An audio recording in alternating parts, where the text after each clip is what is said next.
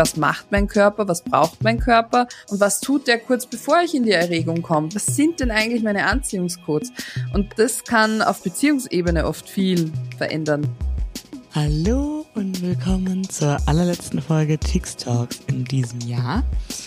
Das war auf jeden Fall ein aufregendes Jahr für uns bei Cheeks mit ganz vielen neuen Projekten und manchmal ist der Podcast leider etwas zu kurz gekommen. Das wollen wir aber im nächsten Jahr wieder ändern. Wir haben ganz tolle neue Formate für nächstes Jahr geplant und würden euch gerne für die erste Folge im Januar zum Mitmachen einladen. Es wird um das Thema erstes Mal gehen und wir würden gerne eure Geschichten oder Fragen und Mythen rund um das Thema erstes Mal hören. Deshalb schickt uns gerne eine Sprachnachricht via Instagram oder schreibt uns eine DM, die wir dann anonym vorlesen. Jetzt aber erstmal zu unserer heutigen Gästin. Magdalena Heinzel ist klinische Sexologin, Sexualtrauma- und Theaterpädagogin. Und einige werden sie von Instagram kennen, wo sie auf ihrem Account sexologisch ganz, ganz tolle Aufklärungsarbeit leistet, die wirklich nie langweilig wird und ich an dieser Stelle jedem ans Herzen legen kann. Wir sprechen gemeinsam über Sexpositivität, die Wichtigkeit von kindlicher sexueller Entwicklung, wie gut eigentlich Blümchensex ist und Magdalena erklärt uns, was mit dem Begriff sexokorporell auf sich hat. Wie immer gibt es als Cheeks Talks HörerInnen einen kostenlosen einwöchigen Zugang zu unserer Plattform. Einfach den Code sexologisch eingeben oder dem Link in der Episodenbeschreibung folgen. Jetzt viel Spaß beim Zuhören. Ich wünsche euch schöne Feiertage und wir hören uns dann hoffentlich im nächsten Jahr wieder. Danke für die Einladung. Ich habe mich unglaublich gefreut auf euch. Ich verfolge euch ja auch. Natürlich auf Instagram und sowieso auf eurer Website, auf Cheeks. Das ist einfach cool. Ähm, toll, was ihr da auf die Beine gestellt habt. Und ich hoffe, dass ich heute alle Fragen beantworten kann. Also bin gespannt. Ja, ich habe mir natürlich überlegt, du, wie schon gesagt, hast so viele interessante Themen und über was wir konkret sprechen möchten. Und es gibt eine Sache, über die wir seit unserer Gründung eigentlich immer wieder stolpern, und das ist so diese Begrifflichkeit und für manche auch so schwammig wirkende Thematik Sexpositivität.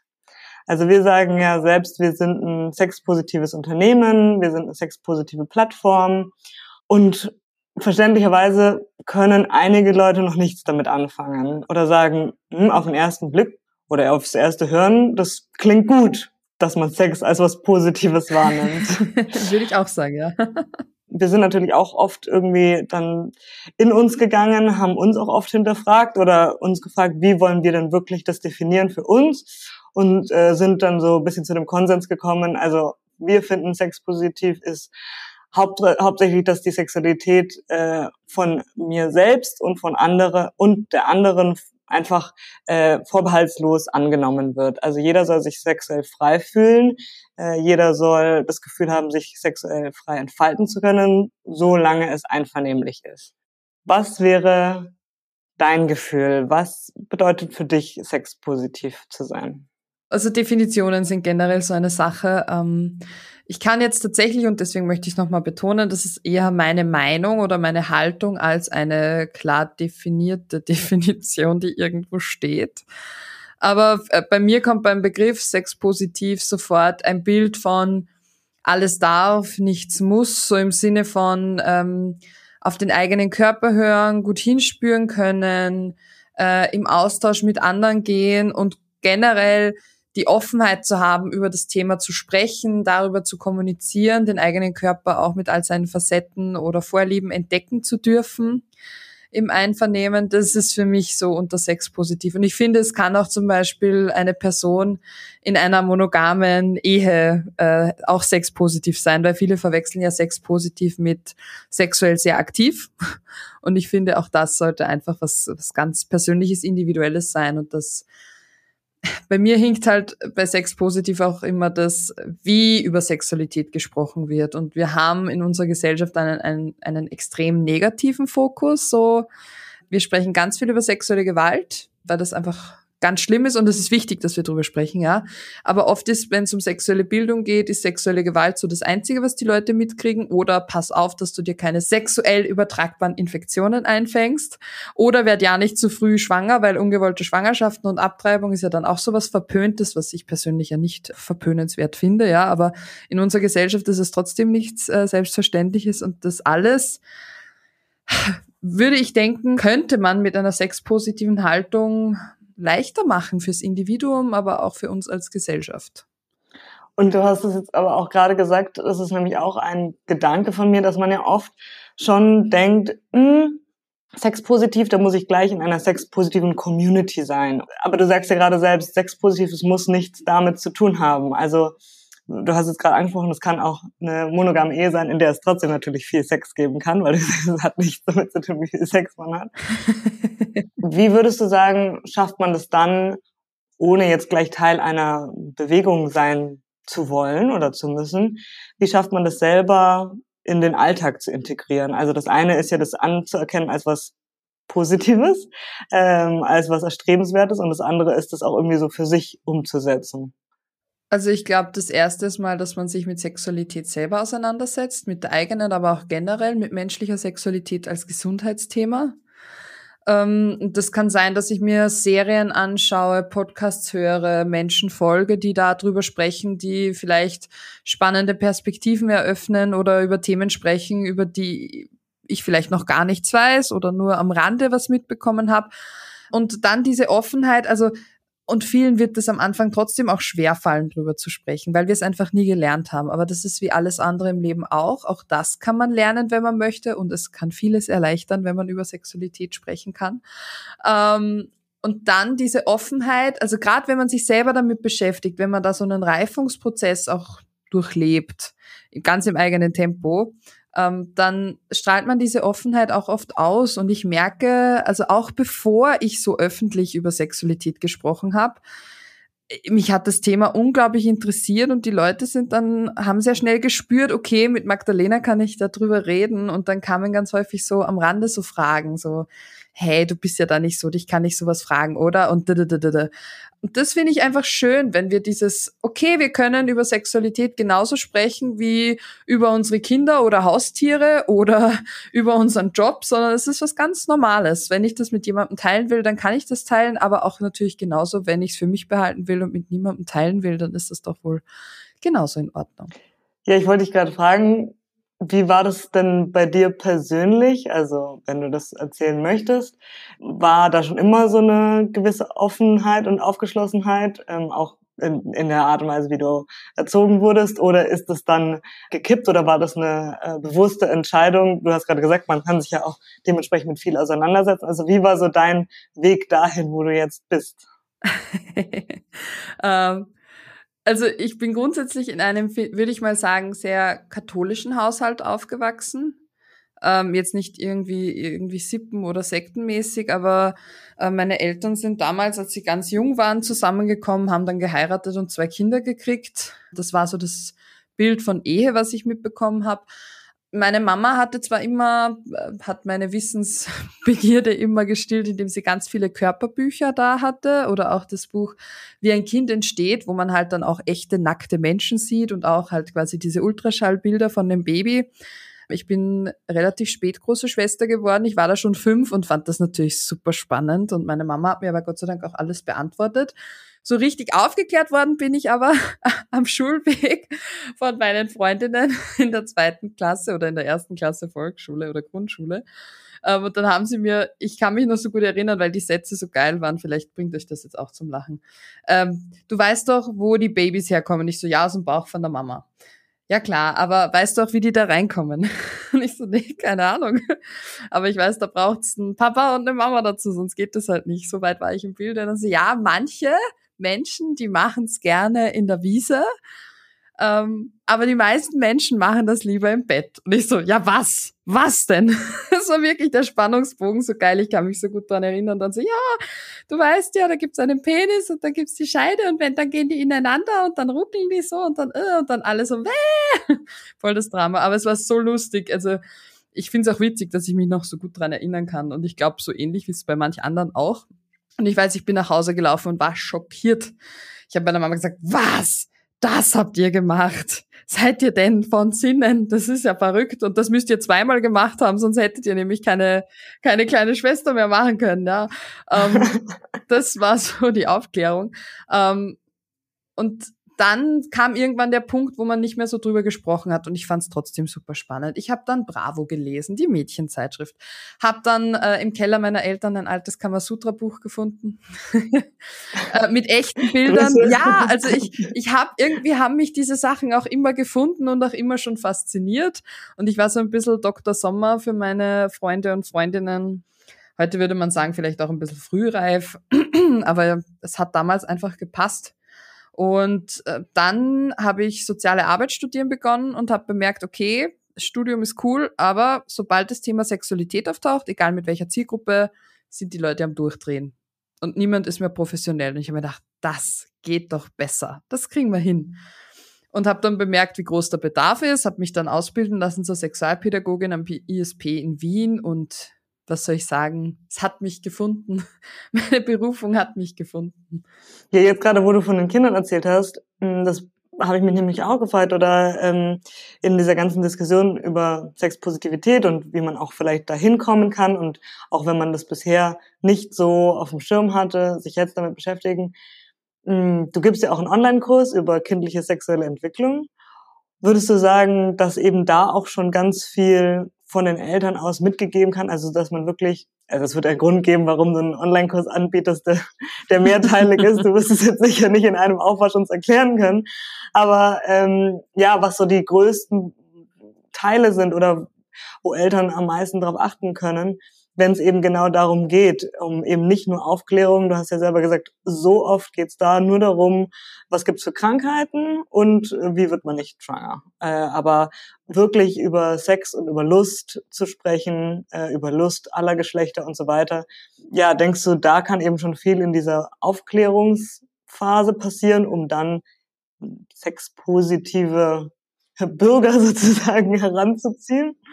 Also das Thema wäre zu groß, um es jetzt groß auszupacken, weil wir können da vielleicht, wenn, wenn, wenn Bedarf oder Lust besteht, auch gerne eine eigene Folge dazu machen. Es ist so ein bisschen mein Steckenpferd, deswegen werde ich versuchen, es kurz und knackig zu halten. Aber wir gehen davon aus, dass alle Menschen als sexuelle Wesen geboren werden. Das heißt, auch ihr volles sexuelles Potenzial quasi mit am Start haben. Erektions- und Erregungsfähigkeit ist äh, von Geburt schon da, beziehungsweise Erektionsfähigkeit sogar ab der 16. Schwangerschaftswoche. Das heißt, das ist was sehr, sehr Basales. Und die sexuellen Basiskompetenzen, so habe ich zumindest beim ISP in Wien gelernt, werden in den ersten zehn Lebensjahren gelegt. Und Menschen, die in diesen ersten zehn Lebensjahren viele Möglichkeiten haben, sich zu gestalten, und da geht es jetzt gar nicht so darum, das zu tun, was wir Erwachsene unter Sex oder Sexualität verstehen, ähm, sondern sich generell lustvoll und genussvoll mit allen Sinnen und dem ganzen Körper zu beschäftigen, zu bewegen. Wenn ich da viele Möglichkeiten bekomme, auch Beziehungslernen natürlich, aber auch Wahrnehmungsförderung, Bewegungsförderung und natürlich dann immer, wenn ich Fragen habe, auch Antworten kriege, kindgerechte und auch korrekte Antworten, dann ähm, ja, dann tue ich mir einfach später in der Sexualität so viel leichter, weil ich meinen Körper gut spüren kann, weil ich meine eigenen Grenzen spüren kann, dadurch meistens auch viel mehr Gespür dafür habe, wo sind die Grenzen meiner Mitmenschen, das auch viel besser akzeptieren kann. Und wir wissen, dass zum Beispiel, also es hat viele Vorteile, ähm, sich damit schon zu beschäftigen im Kindesalter. Wir wissen, dass aufgeklärte Kinder und Jugendliche in der Regel später sexuell aktiv werden, weil sie viel besser die Risiken abwägen können, dass sie äh, seltener ungewollt schwanger werden, dass sie seltener Betroffene von sexueller Gewalt sind es ist alles statistisch in einer Studie erhoben worden. Und das sind so Sachen, wo ich mir denke, selbst wenn es diese Studie nicht gäbe, der Benefit ist einfach, dass ich Menschen heranerziehe oder Menschen beim Heranwachsen unterstütze, die sich selber gut spüren und ihre Bedürfnisse auch kommunizieren können. Das ist sehr basal. Da geht es noch nicht viel um Sex und dann auch wieder total viel, wenn man sich's genau überlegt. Aber es ist ein super spannendes Thema. Würdest du sagen, das hat dann auch direkt was zu tun damit, ja, Grenzen zu kommunizieren? Weil auch da ist man ja ganz, denkt man ganz oft, ach, je aufgeklärter oder je sexpositiver, desto hm, verrückter muss ich sein, äh, das meiste ausprobieren wollen, kinkier sein. Wir hatten mal einen sehr schönen Artikel auf unserer Seite, der war sowas wie, ich weiß gerade den Titel nicht komplett auswendig, aber es war sowas wie I'm Vanilla and It's Okay oder sowas. Also auch eben zu sagen, hey, ähm, ich bin ich bin glücklich in meiner Sexualität bis zu dieser Grenze und ich möchte gar nicht mehr und auch diese Grenzen sozusagen zu kommunizieren. Und auch zu akzeptieren, das ist doch total okay und man ist dann auch nicht prüde oder so. Also mein, mein Lehrer hat mal den Satz gesagt und der hat bei mir voll eingeschlagen, äh, mehr Blümchensex für alle. und das hat den Grund, dass wenn ich mich selber in meinem Körper gut spüren kann, wenn ich darin gut verankert bin, gutes Körperschema-Feeling habe, dann ist für mich stinknormaler, blöd gesagt, Blümchensex schon so abartig geil, dass ich gar nichts anderes brauche. Und das soll jetzt auch nicht Kink-Shaming sein oder so, ganz und gar nicht, weil wenn, wenn du das geil findest und Bock drauf hast, please go for it. Aber das soll auch die Leute bestätigen, die sagen, boah, äh, mich überfordert das alles, mich stresst das alles eher. Ist voll okay, wenn du irgendwann doch im Laufe deines Lebens Lust hast, was auszubringen, ist das total gut. Es kann aber genauso sein, dass du ein Leben lang total zufrieden bist mit dem, wie es ist. Ähm, und das ist voll okay. Also, so wie du Sexualität leben willst, ist das total in Ordnung, solange es einvernehmlich ist. Und da hat auch niemand anderer irgendwie was zum, zum Herummeckern. Aber das ist halt das, was wir oft nicht so haben, ist dieses Spüren und Wahrnehmen. Gerade in einer Gesellschaft, in der wir viele Dinge sehr schnell tun müssen, wo es darum geht, Leistung zu bringen, haben wir meist eine sehr hohe Anspannung und in einer hohen Anspannung können wir nicht so viel wahrnehmen. Das heißt, für eine gute Wahrnehmung braucht es immer Pausen, braucht es das tiefe Durchatmen, braucht es diese Ruhe und Gelassenheit. Und das ist was, was, also korrigiert mich, in meinem Leben fehlt das zumindest sehr häufig. Ich muss mich selber oft dran erinnern, vielleicht geht es ja manchen ähnlich. Ich habe gerade richtig tief durchgeatmet, als du ja, gesagt hast. Genau. Oder auch mal zu schauen, wie sitze ich denn jetzt gerade, jetzt wo du die Folge hörst, wie sitze ich denn jetzt gerade da oder liege ich gerade da? Ist tatsächlich mein Körper entspannt im besten Fall? Lass mal die Schultern runterfließen, noch mehr entspannen, noch tiefer atmen, bis in den Bauch. Ist dein Bauch angespannt? Wir haben so häufig den Bauch eingezogen im Alltag und kriegen es nicht mal mit. Und mit dieser Grundspannung laufen wir rum. Und natürlich hat unser Alltag durchaus oder das, wie wir unseren Körper nutzen, natürlich auch was damit zu tun, wie unser sexuelles System aussieht. Ähm, und das, als ich das verstanden habe, war das wirklich so bling, alles von den Augen gefallen, so, oh mein Gott, es ergibt auf einmal alles so viel Sinn. Und das schaut man sich halt zum Beispiel, oder schaue ich mir mit meinen Klientinnen in der Sexualtherapie ähm, genauer an. Das eigene sexuelle System zu verstehen, weil hinter jedem Verhalten steht immer ein Grund, und das hat ganz häufig eine körperliche Grundlage. Und den Körper vergessen aber so viele, sage ich mal, psychotherapeutische Richtungen. Und über den kann man aber so viel machen. Ist das, was du beschreibst, sexokorporell? Exakt. Ihr hört davon nicht zum ersten Mal. ja, und ähm, genau, daher hätte ich dich auch gern gefragt, was es, was es damit auf sich hat. Aber jetzt, als du gerade erzählt hast, dachte ich mir, das muss es sein. Ja, vielleicht kannst du ja auch mal ganz kurz nochmal erklären, du hast es gerade schon angerissen, aber für die, die es noch nie gehört haben, was es bedeutet, weil ich fand es super spannend, als ich es zum ersten Mal gehört habe. Äh, ich war auch total angefixt beim ersten Mal. Also grundsätzlich ist das Sexokorporell ein Modell sexueller Gesundheit, also ein sexualtherapeutischer Ansatz. Ähm, und Menschen, die, also ich bin eigentlich auch klinische Sexologin, ich sage aber ganz häufig, ich bin Sexualtherapeutin, weil die Leute das dann besser verstehen und besser einordnen können als bei klinischer Sexologie. Es geht halt darum, dass man sich ähm, das Individuum auf verschiedenen Ebenen ansieht. Zum einen natürlich die kognitive Ebene, die Wahrnehmungsebene oder sexodynamische Komponente nennt man das auch, Beziehungsebene und natürlich auch Körperebene. Also was macht mein Körper? Wie tut mein Körper? Sowohl im Alltag als auch in der Sexualität. Und all diese vier Ebenen bedingen sich gegenseitig. Und ich habe tatsächlich noch kein einziges Modell entdeckt, das einen Menschen in seiner Sexualität so dermaßen differenziert wahrnehmen kann. Und es funktioniert es funktioniert bei jedem einzelnen Klienten und bei jeder einzelnen Klientin. Es ist wirklich, es ist sehr, sehr beeindruckend, dieses Modell und sehr ganzheitlich. Und ich finde es total schön, weil ich persönlich ein Verfechter von Körperarbeit bin, weil ich denke, ganz häufig können wir Dinge über den Körper schon spüren oder wahrnehmen, die wir oft kognitiv noch gar nicht in Worte fassen können. Und deswegen finde ich die Ergänzung einfach super genial und sehr, sehr gewinnbringend für alle. Und was ich auch interessant fand, aber was ja auch so viel Sinn macht, wie bin ich mit der Person, mit der ich sexuell aktiv bin, verbunden? Was sind da für Emotionen? Oder ähm, vielleicht könntest du das ja noch mal kurz erklären, weil ich glaube, damit haben sich auch noch nicht so viele beschäftigt. Ja, die Beziehungsebene ist interessant, weil ich schaue mir im Individuum natürlich zuerst mal die anderen drei an und dann die äh, Beziehungsebene. Aber es ist zum Beispiel interessant, wenn man sich anschaut, äh, wenn es ums Thema Lustlosigkeit oder so geht. Aus welchem Grund haben Menschen den Sex miteinander? Ja, oder auch mit sich selber. Aber wenn es um Beziehungen geht, dann mit jemand anderem. Ähm, und es gibt tatsächlich Menschen, die haben Sex, weil sie einen Kinderwunsch haben. Es gibt Menschen, die haben Sex, um äh, eine körperliche Entspannung hervorzurufen. Die haben Sex, um, um sich Liebe zu holen, um sich verbunden zu fühlen. Es gibt tausend Gründe dafür und tausend dagegen. Und diese Gründe wenn wir die nicht klar haben, dann sind wir oft, dann haben wir oft das Gefühl, ja, meine Lust überkommt mich und ich kann es überhaupt nicht steuern, beziehungsweise habe überhaupt keinen Einfluss drauf. Ähm, das sind dann auch diese Glaubenssätze, die wir in der Gesellschaft hören. So, ja, wenn ihr nur verliebt genug seid, dann ist das richtig toller Sex oder man muss sich nur genug vertrauen, dann kommt der Orgasmus quasi von alleine oder entspann dich mal ein bisschen, dann geht es schon. Ähm, das ist alles Blödsinn. Also es ist kein Wunder, dass einen überkommt also wenn man Glück hat, ja. Aber man kann da aktiv dran arbeiten. Also dass das vom Unbewussten ins Bewusste kommt. Das ist so ein bisschen das Ziel vom Sexokorporell, dass du verstehst, okay, was macht mein Körper, was braucht mein Körper und was tut der kurz bevor ich in die Erregung komme? Was ist, was sind denn eigentlich meine Anziehungscodes? Und das kann auf Beziehungsebene oft viel verändern.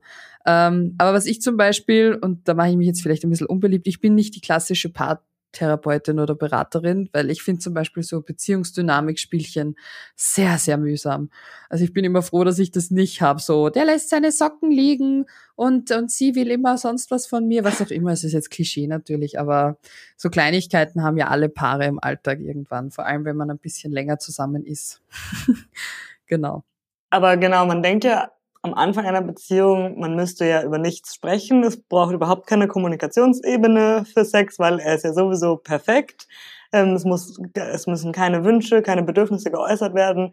Ähm, mein Gegenüber muss jeden Wunsch mir blind ablesen und oft ist es ja dann, ähm, du kennst dich besser aus, deswegen korrigiere mich, wenn ich falsch liege, aber oft ist es ja dann, dass erst wenn dann das Problem da ist, dann ist es eigentlich schon relativ spät, weil dann ist ja schon so lange so ein Trott eingefahren, wo man nicht spricht.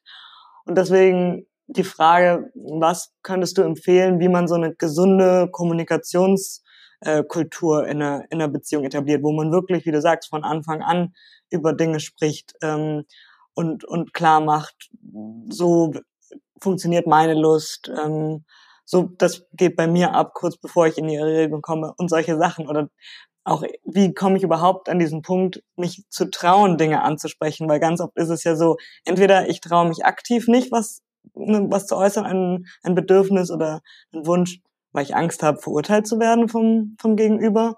Oder auch, mhm. ich traue mich mhm. keine Kritik in Anführungszeichen zu äußern, weil ich natürlich Angst habe, dass der andere sich wahnsinnig beleidigt fühlt und dann auch irgendwie noch festgefahrener in der Sexualität. Gleichzeitig möchte ich ja auch eine Person sein, dann die gut Kritik aufnehmen kann, dass der andere eben davor keine Angst hat. Also da gibt's ja irgendwie so viele verschiedene Ebenen. Vielleicht kannst du da ähm, den ZuhörerInnen irgendwie was an die Hand geben, wie kann man da besser in so eine Kommunikationsdynamik kommen? Ah, ja, natürlich kennen wir diese Gedanken alle. Wir kennen diese, diese Themen und das Problem ist, dass wir ähm, Kommunikation beziehungsweise auch so eine Fehlerfreundlichkeit nie gelernt haben. Deswegen nehmen wir natürlich auch alles immer als persönliche Kritik, weil es das quasi nicht gibt, weil wir damit keine Übung haben. Das heißt, das eine ist die Übungssache und das andere ist auch unsere Glaubenssätze zu überdenken. Ich habe ganz häufig äh, Leute bei mir in der Beratung sitzen, die sagen, ja, es war halt unangenehm, aber ich habe es halt gemacht, weil ich gelernt habe, das ist halt so. Also Sex tut Frauen weh. Jetzt natürlich sehr cisnormativ, das ist klar, aber das ist halt ähm, von meinen Klientinnen sind das äh, sehr viele und diese Glaubenssätze beziehen sich ja nicht nur auf Frauen, sondern auch wie tun Männer, wie tun Frauen, auch in der Sexualität natürlich. Äh, Männer haben immer Lust, Frauen quasi viel zu selten. Ich habe es auch häufig genug umgekehrt erlebt. Also in der Realität sieht es natürlich viel diverser aus, als wir es im Kopf haben. Ähm, und wie kriege ich das hin? Am besten, je ehrlicher man ist, umso besser, weil ich kann auch ruhig mal sagen, du wirst eh, es fällt mir richtig schwer, das zu sagen. Äh, es ist für mich total schwierig, aber ich glaube, dass wir darin eine Chance miteinander haben, gemeinsam in unserer Sexualität zu wachsen. Und ich sehe das Potenzial. Und ich würde zum Beispiel gerne das mal versuchen. Oder schau mal, äh, ich mag die und die Berührung total gerne. Kannst du das vielleicht machen? Oder willst du mich an den Brüsten berühren, weil das macht mich total heiß oder was auch immer. Dieses äh, nach Konsens fragen ist total wichtig gehört natürlich auch geübt, aber zusätzlich zum Nachfragen wäre es natürlich schön, wenn man eine gute Eigenwahrnehmung hat. Also weil du gesagt hast, ähm, dann, dann kann man das ja kommunizieren, was geht bei mir ab, kurz bevor ich in die Erregung komme. Das wissen ja ganz viele gar nicht. Also, und, und nehme, also zuerst mal zu spüren und zu bemerken, was passiert da eigentlich bei mir vorher, das dann klar zu haben und dann auch noch in dieser Deutlichkeit zu kommunizieren, das ist ja, finde ich, schon mega. Das ist ja eine Meisterleistung, wenn man das hinkriegt. Also richtig gut. Das ist natürlich ein Ziel. Ähm, aber ich fände schon gut, wenn man einfach zumindest schon mal auf diese Red Flags so ein bisschen aufpasst. Ich weiß, das ist auch so ein inflationäres Wort gerade, aber dass Schmerzen beim Sex nicht dazugehören, es sei denn, man hat sich's ausgemacht und es sind lustvolle Schmerzen. Aber ansonsten sollte Sexualität keine Schmerzen verursachen. Ja, so ein paar, so ein paar Basics finde ich, finde ich da sehr brauchbar. Und es ist, finde ich, oft leichter, wenn man sagt, okay, das sind meine Basic, äh, wie wenn ich so ein Quadrat habe und in dem bewege ich mich jetzt einfach mal. Und dann wird man eh immer feiner. So, was brauche ich eigentlich noch? Was, was sind so diese Nuancen, die mir eigentlich gut tun? Wo möchte ich hin? Und wie gesagt, ich glaube auch ganz fest daran, dass man nicht immer ähm, Paarberatung oder Paartherapie braucht, sondern dass es ganz häufig auch viel mit einem selber zu tun hat. Und wenn man sich das selber anschaut, da ganz viel auch möglich ist. Oft ist es ja bestimmt, wenn dann diese Kommunikation gar nicht da ist, dass es dann oft so ist, dass es vertrackt wird oder eben in diese Lustlosigkeit übergeht. Die hast du ja vorher auch schon angesprochen.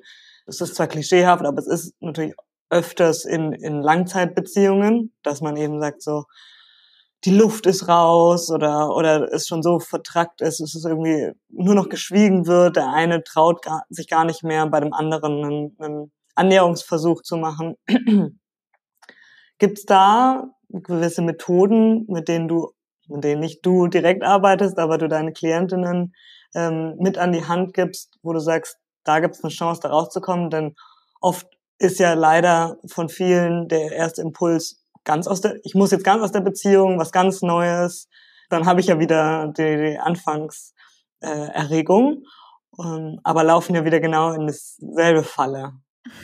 Ja, also das ist so ein Klassiker. Das ist halt auch so ein bisschen unserer, unserer Zeit, habe ich, hab ich das Gefühl, geschuldet also nehmen wir ein Paar, das sich frisch kennenlernt, und die haben Sex und das ist richtig toll. Das ist natürlich super aufregend, weil das sind alles komplett neue Sinnesreize, neuer Mensch, bewegt sich neu, riecht neu, ähm, weiß ich nicht, spricht neu. Das ist alles super aufregend und äh, gibt uns total viel den Kick und eine Spannung. Dazu kommen diese Verliebtheitshormone, die so ungefähr drei bis sechs Monate ausgeschüttet werden. Danach flaut das sowieso ab, weil unser Körper diesen Zustand gar nicht aufrechterhalten könnte, sonst würden wir vermutlich alle krepieren. weil wir es gar nicht aushalten würden. Ähm, und die Leute vergleichen dann ihre Beziehung nach einem Jahr immer mit dieser Verliebtheitsphase davor. Du vergleichst immer mit der Anfangsphase und das ist, also erstens ist das total bescheuert, weil das funktioniert nicht, weil da so ein Hormoncocktail in deinem Blut ist, dass du das gar nicht vorstellen kannst.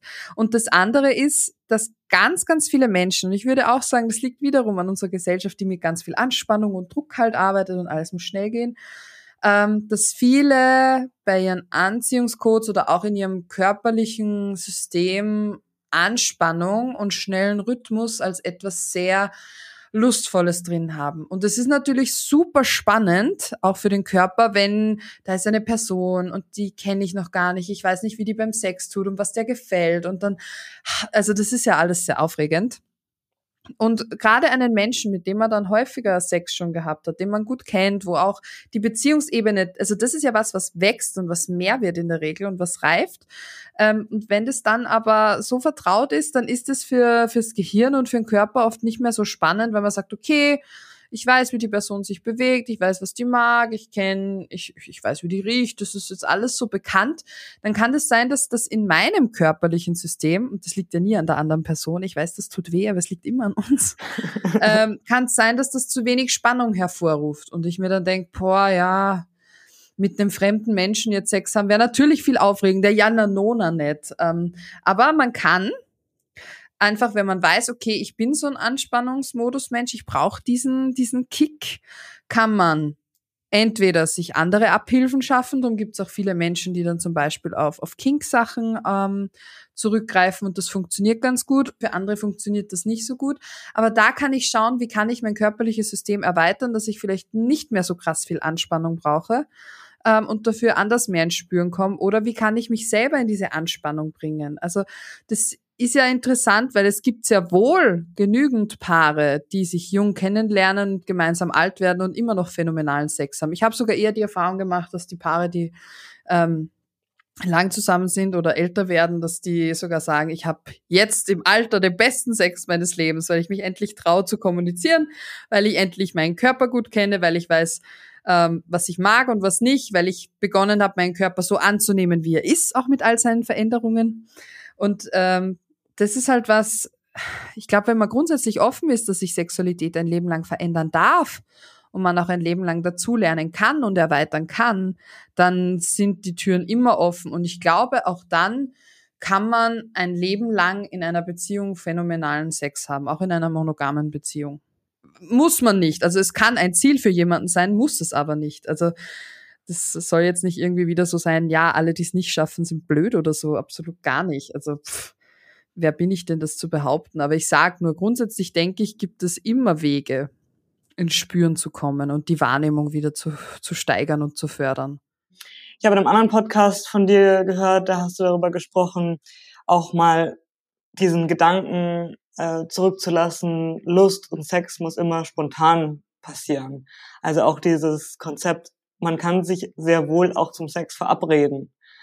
Ist das auch was, was du, was du deinen KlientInnen empfiehlst, einfach daraus mal rauszubrechen? Und, und ist das auch ein Teil von Sexpositivität, dass man sagt, eben Sex ist nicht nur dieses, man spricht nicht darüber und man verabredet sich, alles ist immer nur spontan und genauso wie man ja auch so fälschlicherweise aufwächst Sexualität äh, in den Medien, in Filmen, eben nicht in Erotikfilmen, sondern wirklich in Filmen, so wie wir aufwachsen, es ist ja immer komplett fehlerfrei, kommunikationsfrei und da sagt auch niemand, ähm, Schatz, äh, wie sieht's denn aus morgen Nachmittag um 15 Uhr, sondern es ist immer dieses übereinander herfallen. Denkst du, das wäre auch vielleicht eine Lösung, um, um da diesen Knoten in vieler unserer Hirne irgendwie zum Platzen zu bringen? Das kann für manche ein super Weg sein, für andere gar nicht. Und ich glaube, am hilfreichsten ist es, wenn ich selber überhaupt wieder in die Wahrnehmung komme und mir überhaupt Raum nehme, um überhaupt in die Lust zu kommen. Also wann habe ich denn überhaupt Zeit, um wieder genussvoll durchs Leben zu gehen oder ich kann auch mal eine Tasse Kaffee genießen. Also und für, für Lustwahrnehmung braucht es Zeit und dadurch, dass es dann nicht mehr äh, spontan einfach springt, ist es oft so, dass wir dann das Gefühl haben, es kommt gar nichts mehr auf, was einfach auch blöd ist. Wie gesagt, weil es überkommt uns manchmal, manchmal auch nicht. Aber wenn wir uns nicht spüren, wenn wir so voll sind mit anderen Sachen, dann äh, woher soll denn die Lust auf einmal kommen, wenn wir gar kein Zeitfenster haben, wo sie überhaupt raus darf? So. Und das kann befremdlich sein am Anfang, aber ich glaube, es geht viel darum, auch diese aktive Paarzeit ähm, sich zu nehmen. So, hey, mir ist die Beziehung wichtig und, und wenn wir nur auf dem Sofa gemeinsam kuscheln oder nackt im Bett liegen oder wenn jeder masturbiert und wir liegen dabei nebeneinander und haben eine schöne Zeit miteinander, dann ist es doch auch fein. Also es muss ja nicht immer dieser Penis in Vagina Sex sein bei den Hetero-Beziehungen, was man im Kopf hat. Nur dann ist es richtiger Sex. Es gibt so viele andere Möglichkeiten. Ähm, und auch, dass Masturbation in Beziehungen okay ist, weißt du, weil dass man immer auf dasselbe Lust hat, das ist ja auch so, so unwahrscheinlich eigentlich und zur selben Zeit.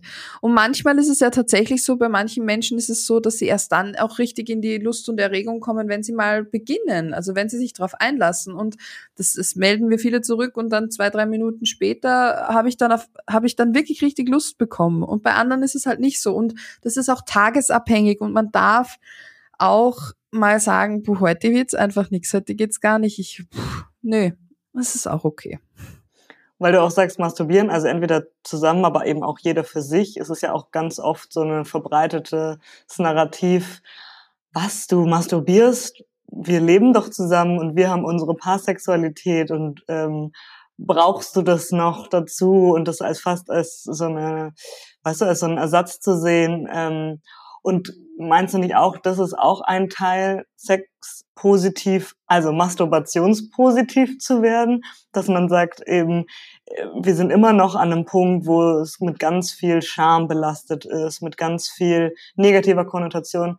Witzigerweise mh, hm, haben wir uns letztens gefragt im Team, ob wir da nicht sogar mittlerweile in der, ich sag jetzt mal, im cis-heteronormativen Gebilde, in weiblichen Sexualität sogar schon weiter sind, weil wir dank Sextoys als Lifestyle-Produkt und so weiter jetzt Masturbation als einen Wellness-Akt und irgendwie als Selbstliebe-Akt mittlerweile mehr wahrnehmen, aber Masturbation beim Mann immer noch eigentlich in dieser düsteren Schmuddelecke ähm, versteckt ist. Für viele Männer irgendwie auch nur so ein Mittel zum Zweck, Druckabbau, aber sich da auch eigentlich was ändern muss, dass man das eben auch als als was Schönes wahrnimmt und als Zeit für sich oder seine Sexualität irgendwie für sich entdecken oder denkst du, das ist Quatsch?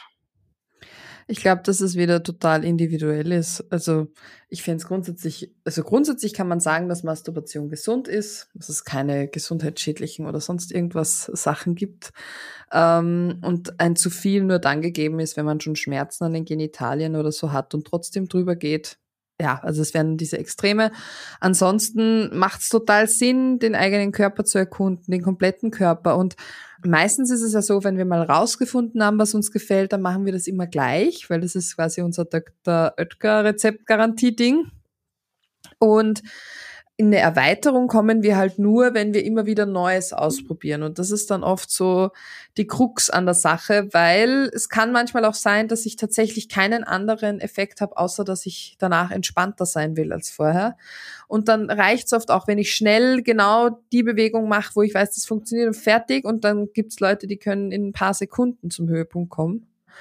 Das darf genauso sein, aber interessant wäre es natürlich, wenn ich nicht immer nur so masturbiere, sondern wenn ich mir dann zum Beispiel auch mal, okay, und jetzt äh, fange ich zuerst an, meinen ganzen Körper einzucremen und überall zu gleiten und zu schauen, wo habe ich eigentlich überall erogene Zonen. Ähm, und wie ist es, wenn ich dazwischen pausiere? Wie ist es, wenn ich eine andere Bewegung mache? Mit mehr Druck, mit weniger Druck, schneller, langsamer? Wie ist es, wenn ich die Atmung dazu verwende oder den ganzen Körper bewege und nicht nur die Hand zum Beispiel? Beckenkippen, Beckenschaukel äh, die Sexologen werden jetzt lachen, das ist quasi unsere Universalübung für alles. Einmal für alles bitte. Genau, und das wäre das wäre interessant, weil da gehen wir in die Erweiterung und die Erweiterung ermöglicht uns dann natürlich nicht nur eine Erweiterung mit uns selber, sondern auch, dass wir viel flexibler sind, wenn wir mit PartnerInnen Sexualität leben. Das ist doch eigentlich ein schöner, ja, auch ein schöner Tipp, weil das ist wirklich, wir haben ja nämlich jetzt ganz viel über Paarsexualität gesprochen. Für diejenigen, die zuhören und sagen, ja toll, ich habe derzeit gar keinen Sexualpartner, ähm, ist es ja trotzdem, oder Partnerin, ist es ja trotzdem, hat man ja trotzdem seine eigene Sexualität und kann ja auch in der eigenen Sex positiver werden, seinen Horizont erweitern und eben den Sex mit sich selber immer wieder neu gestalten und den dann, ob man möchte oder nicht, mit jemand anderen dann, also diese neuen Erfahrungen irgendwann mit jemand anderem teilen oder die dann in diese Paarsexualität mitbringen. Mhm, genau. Jetzt, wenn wir uns dem Ende nähern, würde ich dich gerne noch fragen, ähm, ja, was dein Gefühl ist oder deine so, wie können wir als als Gesellschaft wir sind jetzt gerade, habe ich das Gefühl, am Anfang, dass wir eben uns aktiv damit auseinandersetzen, wie können wir für uns Sex positiver werden. Was wünschst du dir für die Zukunft? Ähm, ist es noch mehr darüber zu sprechen, noch, mh, noch weiter die Sexualität anderer anzunehmen? Ähm, wenn du auch so auf deine Praxis schaust, ähm, gibt es da Wünsche, weil du siehst, ach, es sind dann doch immer wieder ähnliche Themen, die sich in der Zukunft noch mehr auflösen? Ich glaube, es braucht einfach sexuelle Bildung flächendeckend und für alle Altersgruppen. Also es braucht finde ich, in allen Schulklassen. Es braucht ähm, sexuelle Bildung für Eltern, die mit kleinen Kindern oder auch KindergartenpädagogInnen und so weiter. Also wirklich von Geburt an Sexualität als Gesundheitsthema mitzudenken auch ähm, in, in der Kindermedizin zum Beispiel. Und natürlich auch äh, Gegenteil im Alter. Also das Sexualität, ja, auch alte Menschen haben noch Bock auf Sex, auch demenzerkrankte Menschen können noch Lust haben zu masturbieren oder, oder diese Sehnsucht haben, mit jemandem intim zu werden. Und das sind halt alles so Sachen, da liegt noch so viel so viel Arbeit vor uns. Also natürlich, in meiner Bubble denke ich mir, geil, die wissen alle, dass die Klitoris kein Erbsen kleines irgendwas ist, sondern äh, ein fettes Organ, das richtig, richtig viel kann. Und dann schaut man außerhalb und dann muss man wieder bei irgendeinem Faktenbeitrag, der 40.000 Follower hat, schreiben, warum das Hymen überhaupt keine Funktion hat und dass der Jung, das Jungferntier ein Mythos ist und die das reproduzieren. Also es wird so viel Scheiße reproduziert und das kotzt mich so an, weil sich das natürlich super festhält. Das, ah, und ich habe das Gefühl, die Fragen der jungen Menschen, wenn man sich Bravos oder so auch vor 50 Jahren anschaut, die sind nicht so viel anders geworden. Es sind immer noch dieselben Fragen. Man denkt sich, was haben wir in den letzten 50 Jahren gemacht? Aber ich glaube, das ist so ein Scheißkreislauf. Wir müssen irgendwie so ein bisschen so eine Spiralbewegung. Wir müssen zuerst ganz am Boden ankommen, bevor wir dann wieder so ein bisschen einen Aufwind kriegen, weil die Leute sagen, ah, oh, wir haben keinen Bock mehr, uns diese Scheiße zu geben. Aber ja, da spricht so ein bisschen mein rebellisches äh, sexuelle Bildungsherz auch. Vermutlich ist es besser. Und ich glaube, wenn wir, und das ist ja auch das Ziel, was ich mit meiner kostenlosen Online-Arbeit versuche, wenn nur eine Person, die das liest, das einer Freundin oder einem Freund erzählt und sagt, boah, weißt du, was ich bei der Magdalena gelesen habe, das und das und das, hast du darüber schon mal nachgedacht, dann habe ich mein Ziel schon erreicht, das multipliziert sich ja. Und ich finde, das wäre doch so ein Ziel. Ja, im Kleinen anfangen, total. Ja, wir können nicht die Welt verändern, aber unsere kleine Welt, unseren kleinen Kosmos können wir verändern. Und das ist schon ziemlich viel. Weil du es jetzt gerade gesagt hast, vielleicht magst du auch noch mal ganz kurz sagen, wo man äh, dich finden kann, also sozusagen von dir lesen, hören, sehen äh, kann. Ja, also das Nette ist, es hat alles den gleichen Namen. Das heißt, man findet mich unter sexologisch ähm, auf Instagram, auf TikTok, äh, natürlich auch in meinem Podcast. Freue mich auch, wenn ihr da reinhört, aber auch auf meinem Blog. Ähm, ich bilde mittlerweile ja auch angehende Sexualpädagoginnen aus in Oberösterreich, auch mit sexologisch. Ähm, habe mittlerweile ganz viele tolle Kooperationen mit anderen Menschen, die auch Bildung quasi vermitteln und ah, ich finde diese Vernetzung einfach so viel geiler als dieses ähm, Gegeneinander irgendwie versuchen, wer ist. Ich glaube, es kann nicht so viel sexuelle Bildung geben und deswegen bin ich das sehr, sehr entspannt. Also freue mich, wenn ihr vorbeischaut.